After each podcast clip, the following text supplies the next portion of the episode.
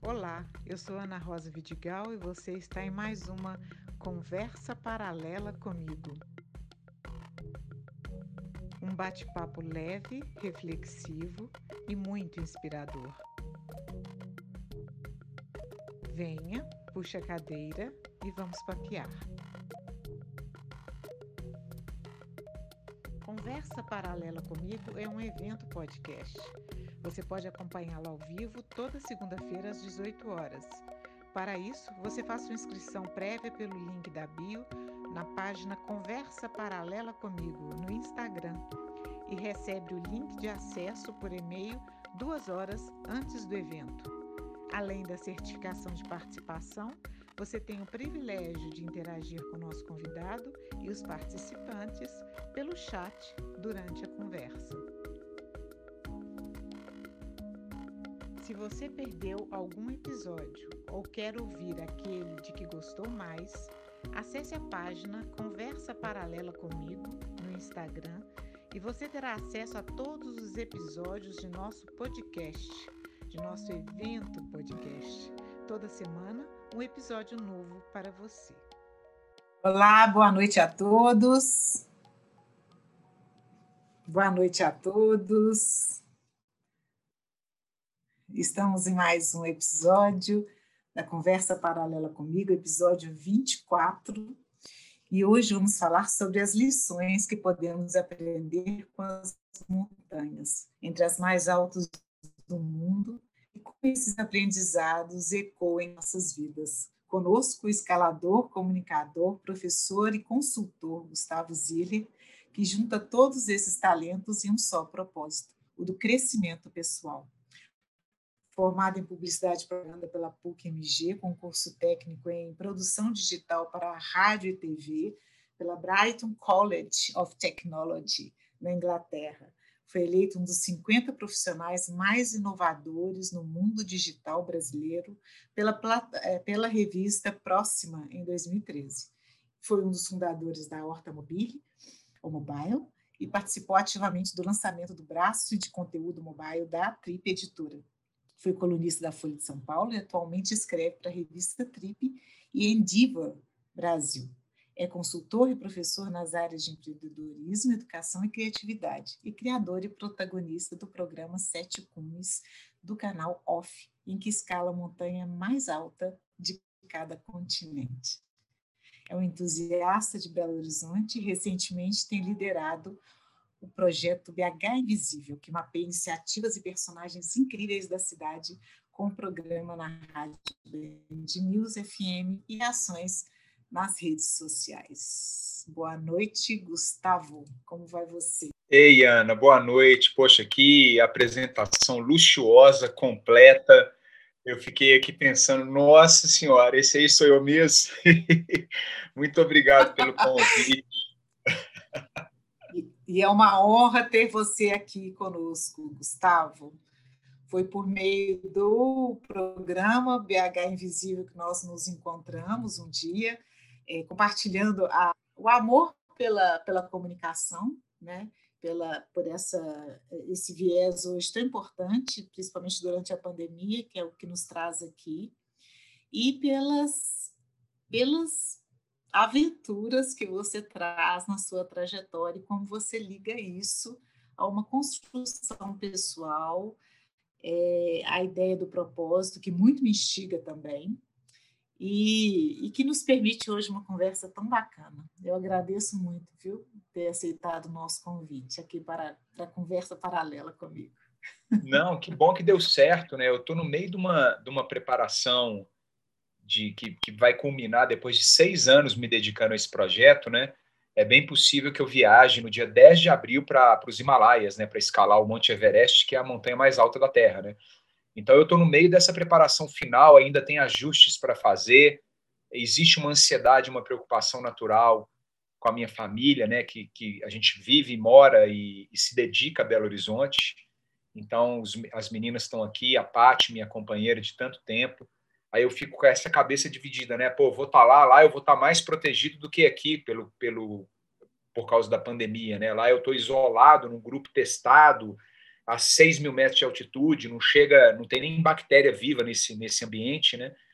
Então, é, no meio desse, desse redemoinho de sensações, de preocupações, de conquistas, de relembrar do, do, do que você é, produziu e fez até chegar esse dia. E, e, eu fiquei, eu queria muito conversar com você. Então a gente ficou ali trocando ideia, né? Pode ser tal dia, pode ser tal dia, que dia que pode ser? Eu sei que em alguns momentos a gente se desencontrou, mas que bom que deu certo.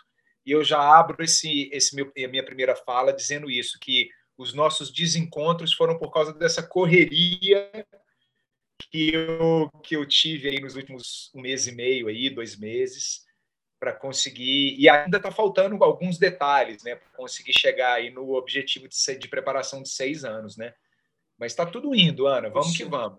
Que isso é mais uma honra nossa, né? É mais uma honra poder participar dessa desse borbulhar, né? Dessa desse momento tão tão importante, tão culminante. Falando em culminante, Gustavo, me diz o que é uma montanha? Olha, eu tenho. Eu, quando eu comecei a escalar, eu estou com 46 anos, tá, Ana? É legal fazer esse disclaimer aí. É, eu comecei. A, o meu primeiro contato com a natureza foi aos 18 anos de idade, quando eu, eu, eu cheguei a servir exército e eu fui é, tenente de, de São João Del Rei. Então, em São João Del Rei, eu ficava ali naquela história entre Tiradentes e São João del Rei e Serra de São José. Imagina, um menino de 18 anos de idade na Sim. Serra de São José, cheio de lugar para escalar, né? Poxa, isso é, foi incrível, demais. né? Uhum. Todo fim de semana eu estava lá com os meus amigos, né? Então ali foi meu primeiro contato com o mundo outdoor, né? Com a, a vida externa, o que tem para fazer lá fora, é, no ambiente, fora de quatro paredes, fora de ambientes que você está ah, encaixotado, né? E foi libertador para mim, obviamente. E aí fiquei praticando alguns esportes e tal, mas depois entrei num, numa seara de sedentarismo animal, assim, incrível, e voltei aos 40 anos, Ana. Eu voltei a escalar montanha aos 40 anos de idade. Então tem seis anos que eu estou praticando esse esporte. Se você me perguntar o que é montanha para mim, eu vou te responder de um jeito que se eu não tivesse te contado isso, você ia falar, não, não é possível, né? Mas como agora eu te contei da minha vida outdoor, daquele processo de liberdade que eu tinha lá atrás, etc e tal, eu te respondo do fundo do meu coração. Montanha é minha igreja. É onde eu vou me encontrar com o transcendente, né? com, com a transcendência, com o espiritual, com é, é a minha catedral. É onde eu tenho...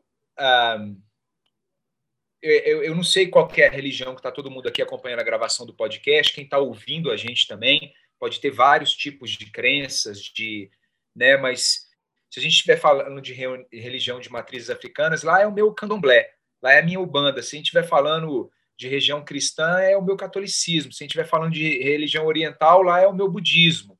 Lá é o meu hinduísmo. Se a gente estiver falando de religião árabe, lá é, é, é o meu é onde eu sou muçulmano. Né? Lá é onde eu me encontro, né? onde que eu, que eu represento a minha espiritualidade no máximo. Então, respondendo objetivamente, eu precisei explicar para fazer sentido. Montanha é uma catedral, catedral para mim. É, eu, eu, eu compartilho do seu ponto de vista, por isso que eu comecei com essa pergunta. É, as montanhas me fascinam. Eu não sei se é porque. Você nasceu aqui? Belo Horizonte? Sim, 1974, no Hospital Belo Horizonte, na Avenida Antônio Carlos. Pois é, também, mas um pouquinho antes que você. Bem ali perto também. Pois é, e eu não sei se é por isso, né? por esse motivo dessa da gente já nascer no meio das montanhas e ter uma descendência também de montanhas, né? Meus pais, um, um de Brumadinho, outro de e minha mãe de Mariana. Então, é, é, acredito que essa proximidade, né, do, da convivência com a montanha é algo realmente que nos marca. Né? E a ideia de montanha, ela também me traz uma, uma perspectiva de introspecção.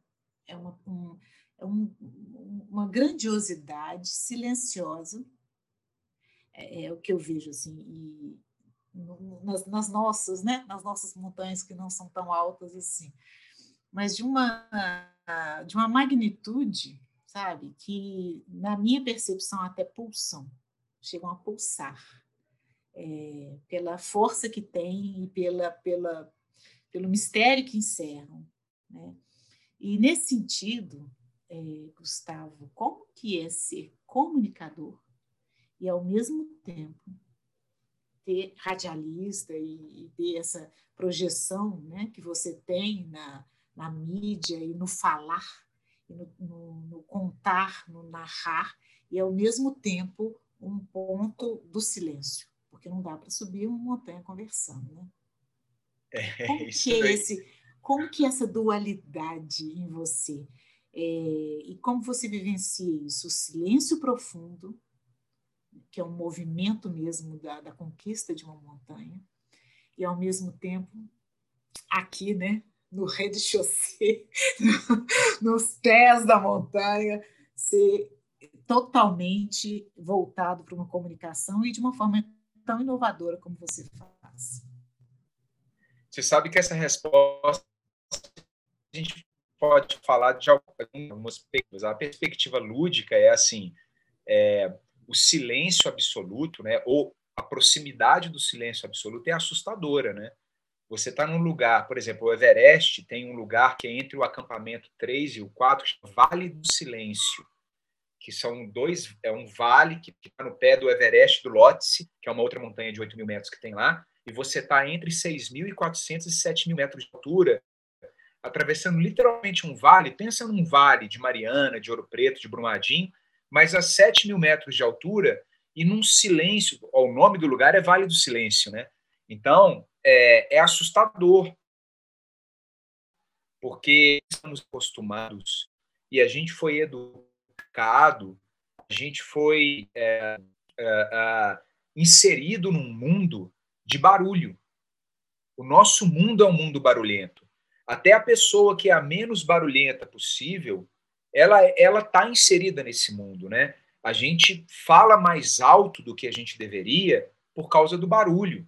A gente concorre com o barulho o dia inteiro. A gente fala muitas vezes mudando o tom de voz por causa do timbre dos barulhos ao nosso redor, para você conseguir se destacar. Então, a nossa concorrência com o barulho urbano, ela é da hora que a gente acorda, a hora que a gente consegue dormir. Isso, isso mexe com a gente de um jeito inconsciente, a gente nem percebe, mexe. Né? Não sei se você já percebeu, Ana, né? acho que um dia a gente vai conseguir se ver ao vivo de novo. Mas, assim, ah, numa mesa de bar, por exemplo, a gritaria é brutal. Porque está todo mundo emocionado? Porque está todo mundo feliz de se ver? Não, porque a concorrência é brutal. Tem a televisão ligada, a mesa do lado, teu amigo que está contando uma história que você quer contar uma história, da... sabe? Então, aquilo ali te deixa num ambiente, eu vou usar um termo aqui que não é pejorativo, histérico. Tá? Não estou sendo pejorativo, não. É, é, uma, é uma histeria, né? Então, nessa parte lúdica, a montanha é a antítese da histeria é onde que te coloca no lugar mais silencioso possível e aí o seu pensamento, seus medos, tudo fica a flor da pele, as dúvidas, inseguranças, né? Por isso que a gente fala que um montanhista, planejamento para escalar uma montanha, seja no Everest, no, nos Himalaias, aqui nos Andes, na Cordilheira dos Andes, que está na América do Sul, seja na Cordilheira dos Atlas, que está na África é, do Norte, né, ali do, do, Marrocos e Mauritânia, enfim, a Cordilheira dos Cáucasos na Europa Oriental, no, na Rússia, barra Geórgia, qualquer lugar que você vai escalar, você tem que estar preparado psicologicamente muito mais do que fisicamente, porque a, a, o ambiente vai trabalhar com o teu emocional o tempo inteiro que 30% da preparação do esporte que a gente pratica é físico. Não quer dizer que tem que ser uma preparação meia-boca, não é isso. É, mas, mas é, é 30%. 70%, Ana, é cabeça. E fazendo a primeira analogia com as nossas vidas, não é diferente com as nossas vidas. Né? Não é diferente. 70% está no psicológico. E aí independe de gênero, né, de raça, de, de classe social. É, assim, a gente, a gente, se a gente não tiver a cabeça muito boa, a gente pira, né, literalmente, né? É claro que a vida de algumas pessoas é muito mais fácil do que de outras. Isso é óbvio. Eu reconheço meu privilégio, eu reconheço um monte de coisa que está é, no, meu, no meu ombro, né, no meu colo. No entanto, a vida poderia ser simples para todos, mesmo ela sendo difícil para algumas pessoas. Entende a diferença de conceito? Simples é diferente de fácil e difícil é diferente de complicado, né? A montanha nos ensina que quando você complica a situação, aí pode dar problema. Montanha é simplicidade. Montanha é instinto. Montanha é preparação emocional, é sabedoria de ouvir o redor, ouvir o silêncio. Olha que poesia. Ouvir o silêncio, né? Então, é, é muito por aí essa resposta, sabe? A gente vive na histeria e a gente precisa procurar a sabedoria do silêncio.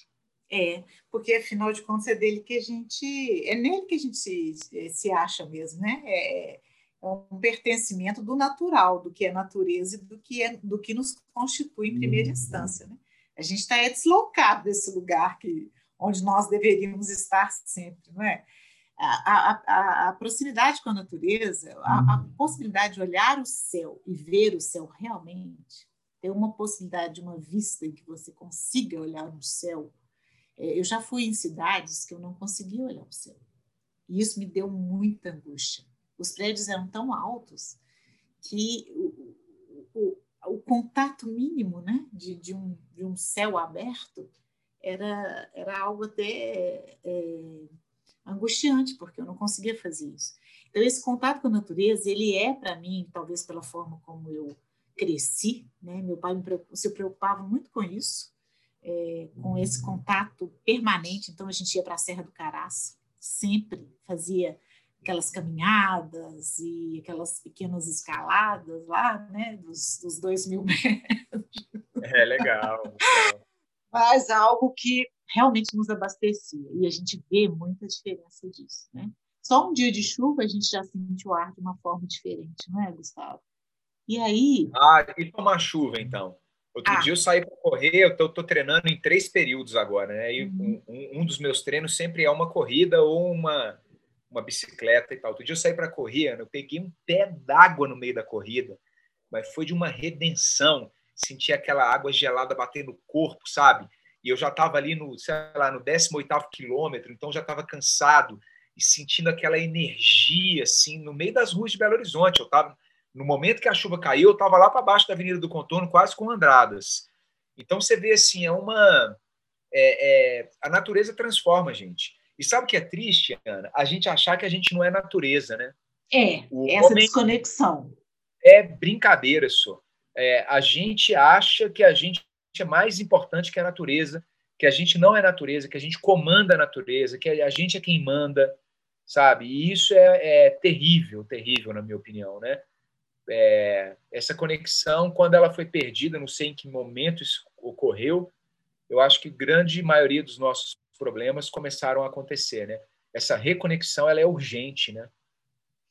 É, é ela é urgente e cheia de aprendizados, como você está falando. Então, quando você diz a montanha é simplicidade, a montanha é simplicidade. O que, que é esse aprendizado da simplicidade da montanha, Gustavo? Olha, deixa eu te contar uma coisa que, que já começando a dar exemplo aqui para todo mundo que está participando com a gente, de novo, quem está ouvindo. É, vou te contar uma simplicidade da montanha, o que, que a montanha ensina para a gente. É, é normal a gente dizer, por exemplo, numa semana, comece... hoje é segunda-feira, então a semana tá... a gente está gravando numa segunda-feira, então a semana está começando. A gente abre a nossa a nossa agenda, agenda digital, agenda do caderno, bate o olho e fala assim: Nossa, eu estou cheio de prioridades essa semana. A gente não fala assim, né? É, é impossível a gente não usar esse termo, cheio de prioridades. A montanha nos ensina uma coisa tão óbvia e tão legal que prioridade não é uma palavra que deveria ser usada no plural, porque a raiz dela, inclusive, é de primeiro, né? Qual é a prioridade do montanhista quando a gente está na montanha. A gente precisa definir isso muito bem, senão dá zebra. A prioridade de um montanhista é a segurança. O meu esporte é um esporte onde a segurança ela é a prioridade. Independente se tem alguém que vai para uma expedição e acha que não é, ela é. E aí essa pessoa que acha que não é, está convidada a se retirar da expedição. Né? Eu faço uma analogia muito legal que é assim: imagina que a gente é um. Eu sou um professor de geografia, estou dando uma aula para o ensino médio, e aí no meio dessa aula eu estou começando a falar sobre sustentabilidade e como que o tempo, o clima, se altera em determinadas regiões do mundo em função de outras regiões do mundo. Aí um aluno levanta a mão e fala assim para mim, professor, mas a Terra é plana. Aí o que, que eu tenho que fazer? Eu convido esse aluno, eu pago para esse aluno sair da sala para ir para a cantina comer um pão de queijo. Porque eu não posso ter esse aluno na sala de aula, porque não tem diálogo. A prioridade é outra.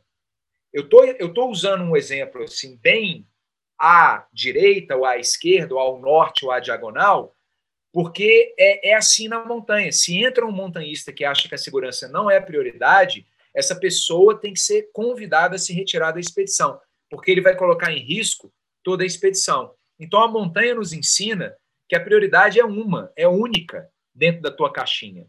O resto, Ana, é lista de atividades. Né? Então, qual que é a minha lista de atividades? É o 1, é o 2, é o 3, é o 4, é até o 30, que são listas de atividades ou de protocolos ou de tarefas que estão dentro da caixinha da segurança, que é a prioridade. Se não for assim, dá, dá zebra. Alguém não volta para casa, alguém fica lá. Entendeu? Aí, agora, para materializar para todo mundo que está ouvindo a gente. Aqui em casa, a gente tem a nossa. É, é uma brincadeira que a gente faz, a gente tem a nossa própria Constituição. Então, durante a pandemia, ainda agora, a gente está cumprindo as regras que a gente combinou para a gente. Então, na hora de ir ao mercado, vai uma pessoa, a outra fica no estacionamento, tem toda uma, uma lógica maluca da, da gente chama aqui da zilerzada. Um belo dia, Yaya, minha filha, que tem 17 anos, ia no mercado, e nesse dia ela acordou muito agitada. Falou, pai, meu dia hoje vai ser difícil, tô cheio de prioridades, a situação tá tensa, eu tenho que estudar, tenho que fazer não sei o que e tal. Falei, calma, minha filha, mas como assim? Não faz o menor sentido seu tia tá, tá cheio de prioridades, né? E ela foi me contar o que ela tinha que fazer no dia. Ela falou assim: ó, eu tenho que comprar arroz, comprar feijão, tem que comprar não sei o quê, não sei o quê, não sei o quê, tem que estudar, tal, tal. Eu falei, ah, eu entendi. Então vamos organizar. A tua prioridade é ir ao mercado. Arroz, feijão para né, é lista de compras. Então você não tem 42 prioridades igual você está achando. Você tem uma lista de compras de 42 itens. A prioridade é ir ao mercado. Você tem duas coisas para fazer hoje: estudar e ir ao mercado. Ana, quando eu falei isso com ela, ela fez assim no ombro, ó. Sabe, a ansiedade dela, parece que ela falou assim, nunca tinha pensado nisso. A montanha ensina isso pra gente, entendeu? Incrível isso. Eu estou me sentindo assim. Você está falando, não só tem, existe uma prioridade. Eu estou me sentindo assim, nossa, que alívio. Que alívio na minha semana de prioridades, que eu realmente comecei a semana dessa maneira. É, é, tão, é tão interessante isso que em educação a gente fala o seguinte: existe a zona de desenvolvimento proximal e a zona de desenvolvimento real. Aquilo que você dá conta de fazer e aquilo que você pode passar a dar conta de fazer como uhum. ajuda, uhum. como mediação.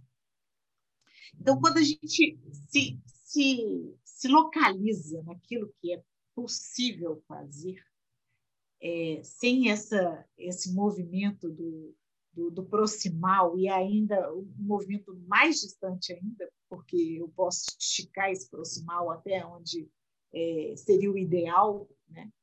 É, isso, isso causa um desconforto muito grande. Então, o real e o proximal eles têm que ser realmente pesados e entendidos nessa trajetória do possível, do desejável e do que é, é, é factível, né? afinal de contas. E é interessante essa ideia, né? quando a gente está no contato com a natureza, eu vou reforçar isso, é, Gustavo, porque eu acho que isso é, um, é, é, algo que você conquistou, que você conseguiu e que é uma proeza. A sua proeza não é escalar uma montanha. é maior do que isso. A sua proeza é juntar a urbanidade com a, o estar no, no, na natureza e, e, trazer aprendizados com ela. Uhum. É, ainda que eles sejam bem desafiadores como isso que você está se propondo. Né? E tem se preparado para isso. Os, esses aprendizados, eles são imprescindíveis. E eles, é, por exemplo, o aprendizado da finitude. Finitude é um aprendizado, né? Então, quando a gente vê o sol indo embora, está aqui na minha frente, né? O, a noite chegando é a finitude do dia, ponto. Não existe uma possibilidade de você fazer um pouco diferente, né? Porque afinal a Terra é redonda. Então realmente ela vai girar e o Sol não vai aparecer à noite. Então é, é isso é algo é, é, parece muito muito simples, né? Como você falou, mas é algo que a gente precisa lidar permanentemente. Né? Sim. Né? E a histeria do urbanismo, a histeria da cidade, nos afasta disso, né?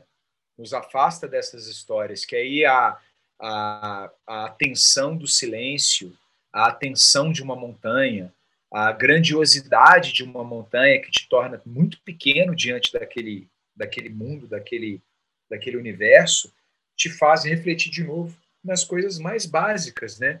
Nas coisas que a gente deveria estar refletindo e se reconectando para nossa vida ficar melhor, né, Ana? Porque no final das contas, o que a gente quer é menos ansiedade, o que a gente quer é uma vida mais equilibrada, porque vida perfeita não tem, né? Esses livros de autoajuda, sabe, que te ensinam assim a, os, os 16 passos para a felicidade suprema, o casamento blindado, é, a empresa infalível, como construir um império do zero Pô, isso não existe, né, gente? A gente, é, é, a gente vive, além da epidemia de coronavírus, a gente vive uma epidemia de fórmula mágica, né?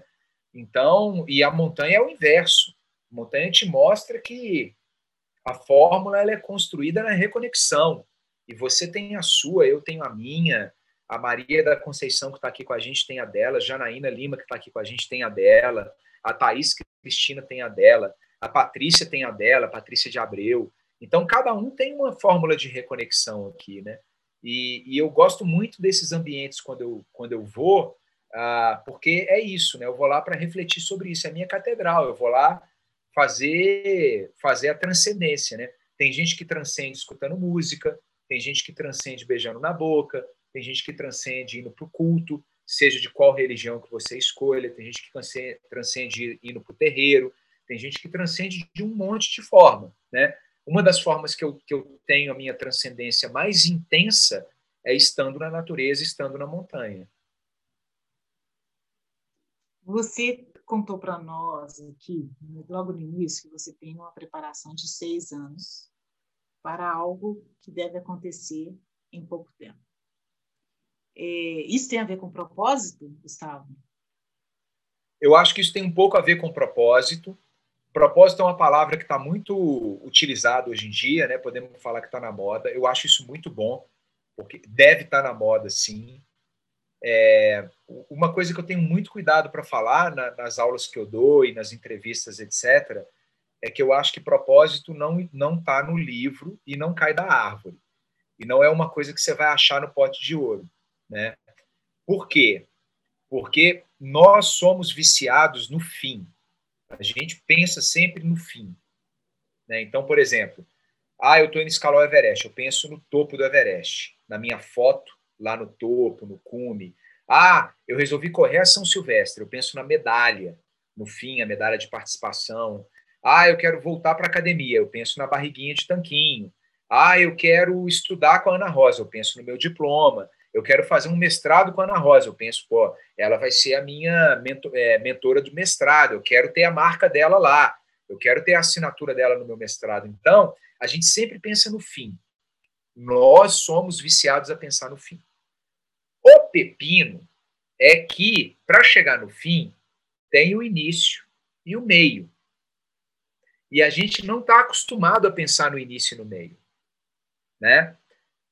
Quando acontece isso, a gente desconecta do propósito. Porque aí fica difícil demais. Fica impossível. como assim escalar o Everest? Que coisa impossível, como assim tal coisa, né? Quando você se conecta com a jornada, quando você se conecta com o processo, quando você se conecta com o dia a dia do que vai acontecer, aí você consegue materializar o propósito, né? Eu estou há seis anos treinando, escalando montanha, eu tenho 21 montanhas de altitude no currículo, estudando, é, reestudando, treinando ah, o mesmo nó, é, literalmente, dá um nó, é, treinando segurança, conversando com a minha família, envolvendo todo mundo. Eu estou há seis anos nesse processo. É um processo de criação de hábito, é um processo de criação de consistência. Né? E aí, no meio dessa jornada, no meio desse caminho, você vai identificando propósitos. O meu propósito não é escalar o Monte Everest. Meu propósito é, é, é, é bem diferente, né? No início da escalada, ele estava muito mais no meu resgate, porque eu tive, fui diagnosticado com burnout, eu precisava me reconectar comigo mesmo, com o meu entorno. Então eu tinha um propósito ali no início. Depois eu comecei a envolver minha família. Então minhas duas filhas trabalham comigo hoje. Meu filho Matheus me ajuda num monte de coisa. A Paty, minha mulher, ela é a produtora executiva do Sete Cumes, que é o programa, né? Então, ela me ajuda com logística, com identificação de parceiros, não sei o quê, recebimentos, pagamentos. Então, eu comecei a perceber que envolver as pessoas que eu amo era parte da jornada. E isso virou um propósito em determinado momento. E aí a gente foi carregando toda essa essa essa expedição, né? A expedição já dura seis anos, né? Toda essa expedição começou por causa de uma fagulha que sim era um propósito, e que já mudou ao longo de seis anos. Então, o que eu tomo muito cuidado para dizer é que eu não estou em busca do meu propósito. Eu acho que o meu propósito ele muda de tempos em tempos. É igual uma série da Netflix ou da Globoplay, né? Você tem os capítulos ali, todo mundo está no mesmo capítulo, não tem spoiler. Então é, é, aquilo ali. Você vai construindo, vai mudando, vai adaptando. É, e que bom que seja assim, porque Senão, acho que a vida seria muito monótona, sei lá. Ô, Ana, olha só para você ver uma coisa. Eu, eu sou exceção da minha geração. Eu namoro a minha mulher, a minha mulher não, né? Feio falar isso, né? minha companheira, é, há 32 anos. Eu tenho 46. Então vamos fazer subtração básica. Eu conheci a parte 14. com 14 anos de idade. Olha só para você ver. Com 14 anos de idade, eu comecei a namorar essa mulher estamos juntos. A gente optou por ter filho muito cedo. Nossa primeira filha, Joana, nasceu, tinha 25 anos, ela é da minha idade também. Então, ela também tinha 25 anos. O, a Yara nasceu, eu estava com 27, ela também. O Matheus nasceu, eu estava com 30 e ela também. Então, a gente construiu uma jornada juntos. A gente dividiu propósitos juntos. Então, você tem também a parte coletiva, né, de decisão coletiva. Imagina se eu tiver desalinhado com ela, o tanto de problema que pode gerar numa numa vida de 32 anos de, de compartilhar um monte de coisas, sonho, propósito, realização, execução e por aí vai, né? Então acho que essa palavra ela é, é que bom que ela está na moda, mas eu se eu fosse falar a definição dela, eu acho que ela é impermanente e ela é evolutiva. O propósito fixo, linear, eu não curto muito. Eu curto quando ele é, quando ele vai se adaptando aos seus momentos de vida, né? que afinal de contas queremos viver pelo menos uns 120 anos. Né? Eu acho é que a gente vai dar conta. Com certeza. Você está falando sobre a ideia da, de ser evolutiva, né? a noção de propósito, trazer a percepção da evolução. O que é essa evolução pessoal para você? Olha, eu tenho uma, Outro dia eu, fiz uma entrevista, eu não lembro agora se foi para a Folha ou para. Eu não lembro, tá? Mas eu, o, o repórter perguntou para mim assim: qual que é seu maior medo? Né? Que, você consegue identificar o medo? E eu respondi de uma forma que eu acho que é evolução. Assim, cara, me tornar obsoleto para os meus filhos. Sabe? Obsoleto, porque eu acho que envelhecer não é uma opção. Mas ficar velho é opção. Né? Então, envelhecer é uma coisa natural, todos vamos. Agora, a é, é, ficar obsoleto, a, a ficar velho, ficar ultrapassado, não ser considerado na hora do aperto, né? Não, eu não vou nem perguntar para meu pai, porque ele não, é um cara que não, está aqui, não está vivendo meu mundo, não está em 2021 com as questões que são levantadas e que são importantes para quem vive em 2021, né? Então, para mim, evolução é você aceitar que as coisas precisam de perspectivas diferentes e que isso é o, é o legal de tudo. É, isso, é aí que está a beleza da coisa. Eu fui educado na geração de 80. Então era final da ditadura militar, diretas já, início de uma, de uma nova era, né? Que a gente está vendo aí que. Mas enfim, vamos lá, início de uma nova era. A minha educação ela foi linear, ela foi hierarquizada, ela foi do manda quem pode, obedece quem tem juízo. Ela foi. É, a gente tinha medo de levantar a mão em sala de aula para fazer uma pergunta, para tirar uma dúvida. Ela foi uma educação de, de decoreba, de. de é, eu não fui ensinado a aprender a aprender. Eu fui ensinado a aprender a decorar. Existe uma linha tênue que separa essas duas coisas, né? Quem gosta de aprender é diferente de quem gosta de estudar. Né? O primeiro ponto, o aprender, a aprendizagem é fundamental para você ter uma cabeça boa para o resto da vida. Então, tudo isso marca a pessoa que quer sair do lugar e quem não quer sair do lugar. Né?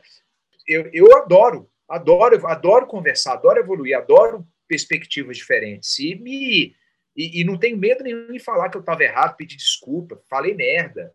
Nossa, que, quem, pelo amor de Deus, né? Porque é aí que tá a beleza da coisa. Eu sou um homem cis, branco, classe média, vivendo em 2021.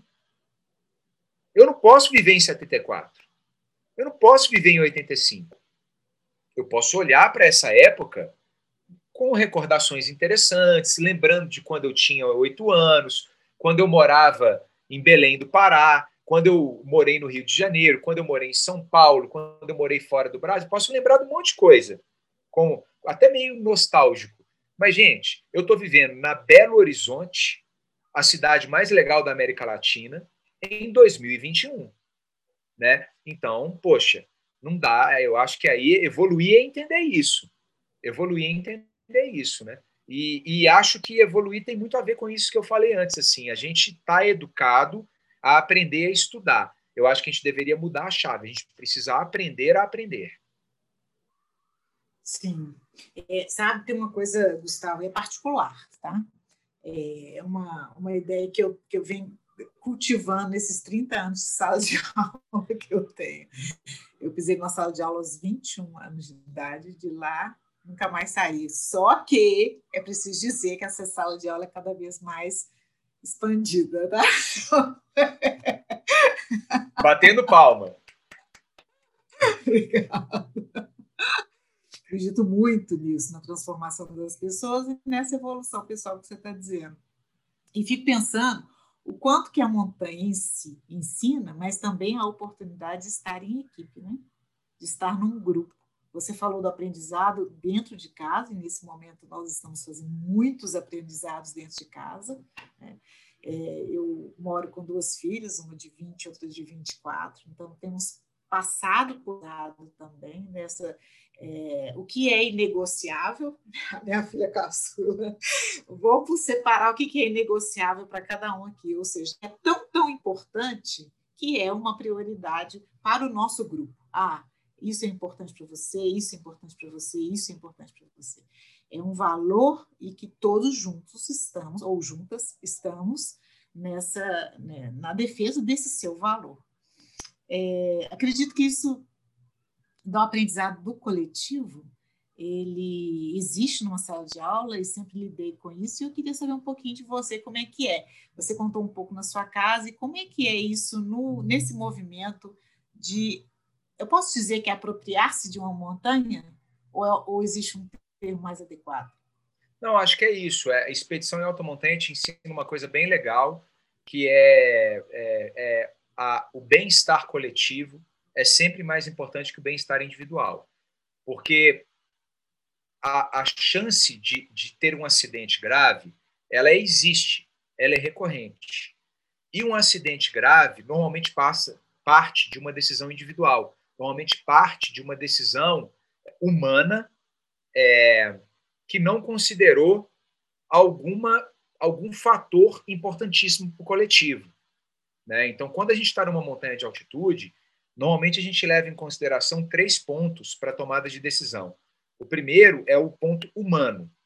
É como que você está psicologicamente, como que você está fisicamente, qual é a, a capacidade cognitiva sua, qual é a capacidade de mobilidade sua e de todo mundo da expedição.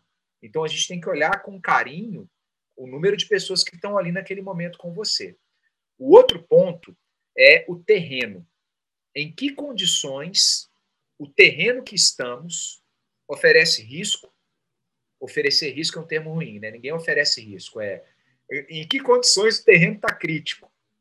Em que condições a gente pode ter problema, né? Então, o terreno é outra variável que é importantíssimo na tomada de decisão. E o último que é importantíssimo na tomada de decisão é o clima.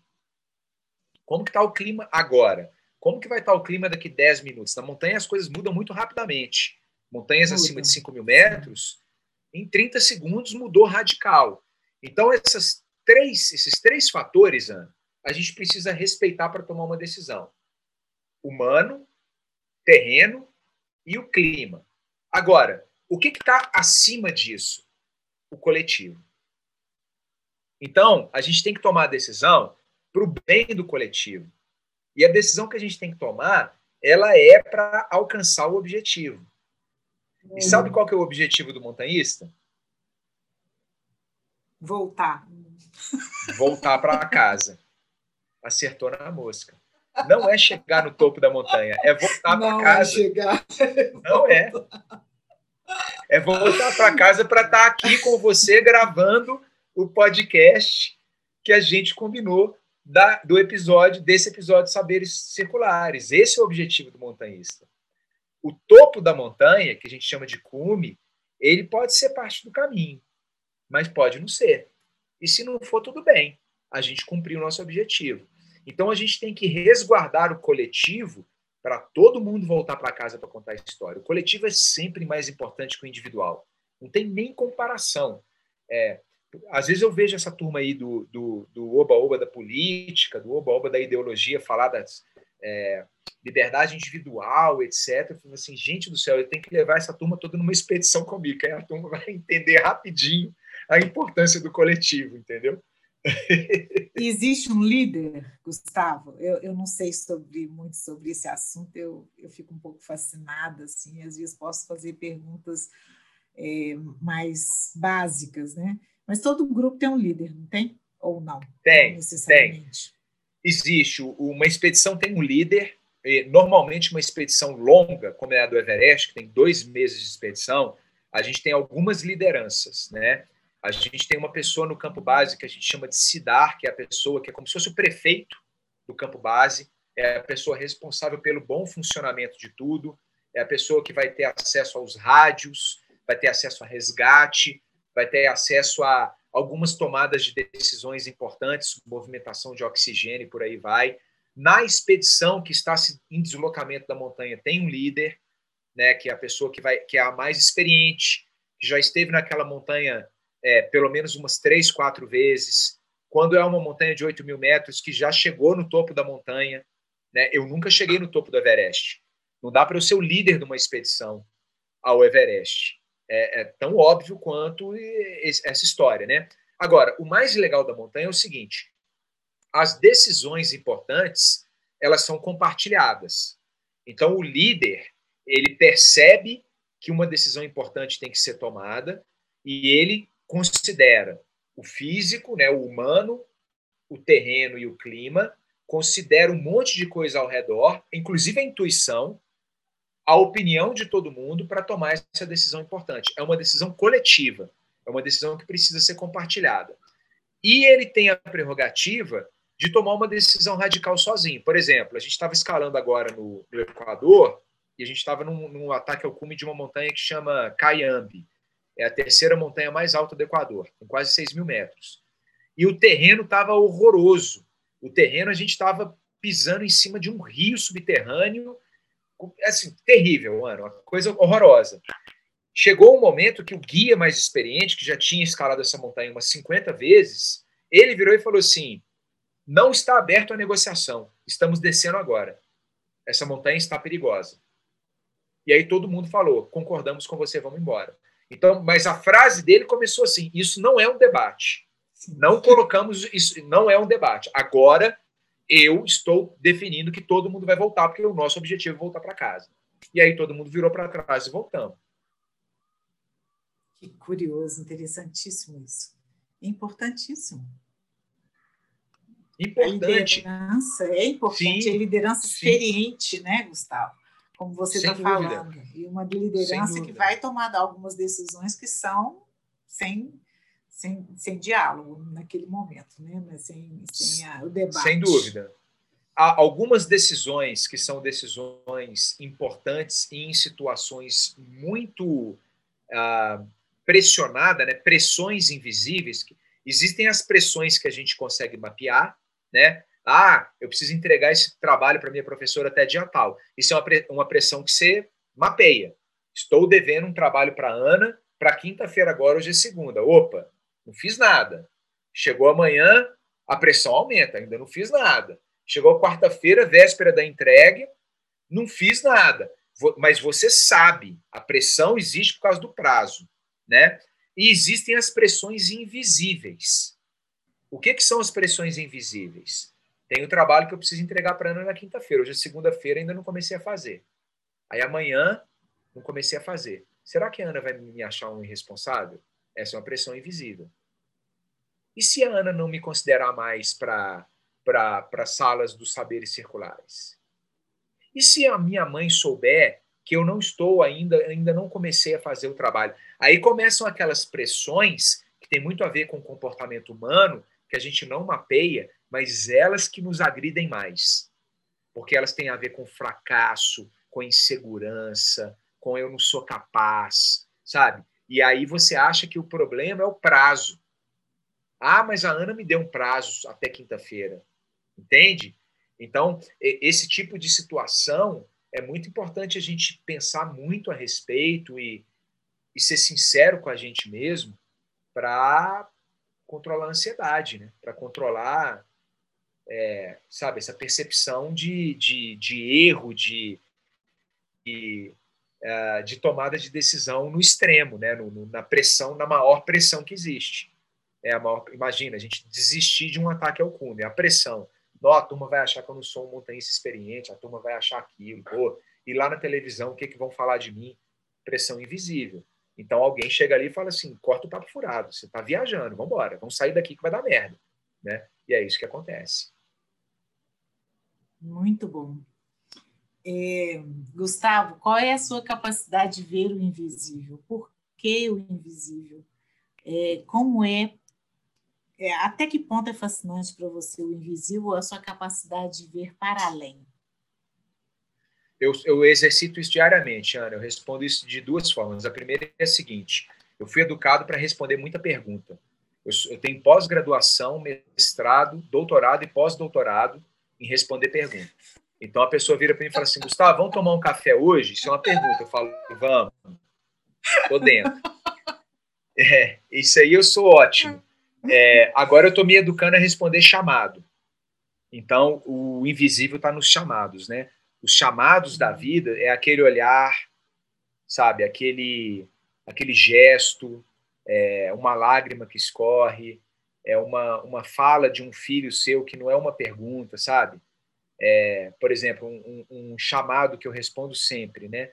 Qualquer filho meu que vira para mim e fala assim, pai, como é que tá seu dia hoje? É, ela não quer saber como é que tá meu dia. Ela quer meu tempo. Então, essa é uma pergunta que eu não respondo assim: meu dia está cheio. Nunca mais, Ana. Eu não respondo assim: não tenho tempo para nada. Porque o que, o que um filho seu quer saber se faz esse tipo de colocação, como é que está seu dia hoje, na verdade ele está querendo dizer o seguinte, me cabe aí, me cabe no seu dia, entendeu? Então isso é invisível, isso são chamados, isso é o é, é a arte da vida, né? É aí que está a beleza, aí que a mágica acontece. Então eu não sou pós-graduado nisso, não tenho mestrado nisso, não tenho doutorado nem pós-doutorado. Eu estou ainda no ensino médio, mas eu pretendo cursar o, o, a minha graduação e responder chamados. Um dia eu vou passar para pós-graduação, um dia para o mestrado, e quem sabe um dia eu tenho pós-doutorado nisso, né? Eu acho que o invisível está nessas coisas, está nos chamados da vida, sabe? Está na atenção que você dá para uma coisa que parece bobagem, parece mimimi, não é. Eu acho que é aí que estão as, as coisas que a gente tem que realmente valorizar, né? Eu exercito isso muito aqui em casa com os meus filhos, muito mesmo, né? Essa é uma das coisas que eu faço, assim. Filho meu que fala, pai, como é que está seu dia hoje? Primeira resposta que ele tem é um abraço apertado. E aí, ah, vem cá e abraça o papai, que o papai está aqui para te escutar. Vem cá, dá um abracinho. Ela fala, ih, pai, lá vem você filosofar. Eu falei, não, agora me conta, o que, que você está querendo? O que, que nós vamos fazer junto? Ah, mas seu dia tá cheio. Não, mas a gente cancela, vamos cancelar algumas coisas aí. O que, que é que tá pegando, entendeu? que bacana isso. É, os chamados. É, chamados e não perguntas. Gente... É, e não perguntas. É. é o invisível, a arte do invisível. A arte do silêncio, a arte do invisível, de voltar. É, nós estamos no finalzinho do nosso tempo.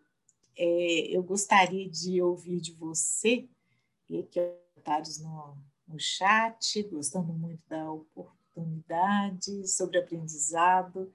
Ah, e, e, e te convidar também para o próximo episódio nosso, na próxima segunda-feira, se você tiver oportunidade, nós vamos falar sobre os inumeráveis. Oh, que legal. Memorial digital o memorial digital para as vítimas do Covid. As vítimas da Covid. No nosso país. Muito bom. É, e, Muito bom. E lembrando disso, porque fez um comentário aqui no chat a Patrícia Carne, e, e esse, e esse convite também a ela em especial. É, então, voltando à questão do, do para 2021. Esse é o nosso temporada do Conversa Paralela comigo, Gustavo. Gostaria que você finalizasse dizendo para nós uma lição que você traz para 2021. Ah, que legal. Ô, ô, Ana, eu tô, eu tô, acho que todo mundo passou pelo, pelo mesmo processo que eu estou passando. Para quem tem um relacionamento muito, muito longo, né? Eu estou com 32 anos de companheirismo com a Paty. A gente já teve muita história que passou é, pela nossa vida, altos e baixos e um monte de coisa legal. É, e esse 2021, eu, por algumas razões e conversas que eu tive com ela, eu estou muito dedicado a me a evoluir a nossa relação, a dar mais um passo adiante, assim, subir o degrau espiritualmente, é, com respeito, uma série de coisas. A gente tem alguns renascimentos né, em relações muito longas. É, as pessoas acham que tudo é, é um mar de flores, é, e não é, né? É, é muito mais fácil a gente separar do que a gente ficar junto. Ficar junto que é uma arte, né? E quando a gente quer ficar junto, a gente acha os caminhos. E esse ano eu resolvi me dedicar muito a, a isso, sabe? A, a, novos caminhos e novas possibilidades do relacionamento que eu tenho com a Paty. Eu tô, eu tô com essa iminência de ir ao Everest, né? De essa pode ser que aconteça. Então eu fico dois meses fora e eu acho que esses dois meses de, de expedição, que, que para ela também vai ser uma expedição diferente. Imagina, eu vou estar escalando a maior montanha do mundo e a tua companheira de vida vai estar é, liderando a família é, sozinha, a gente co-lidera, né, no meio de uma crise sanitária do país. Né? Então, eu estou colocando isso muito em perspectiva, como que a gente faz para gente, a gente ficar mais próximo, mesmo que distantes. Uau, muito obrigada por isso. Obrigada pela confiança, pela partilha. Desejo a você, e acredito que em nome de todos aqui, todos que vamos ouvir depois, posteriormente também, uma excelente trajetória, uma excelente travessia, é, que você volte logo com muitas histórias para contar e com essa essa forma de dizer é, de uma maneira tão encantadora que você tem, Gustavo, é, tão respeitosa né, à humanidade, ao que há de humano em nós, ao que há de comum, né? E tendo uma história tão incomum, né? Tão diferente. Então, mais uma vez, obrigada oportunidade que você nos, nos permitiu dessa troca aqui e que lá no silêncio da montanha ele seja abastecido é, da forma como você acha mais conveniente para que você continue é, na volta dizendo tanto e de uma forma tão profunda como você faz. Muito obrigada, boa viagem e até breve. Pessoal, muito obrigada e até a próxima.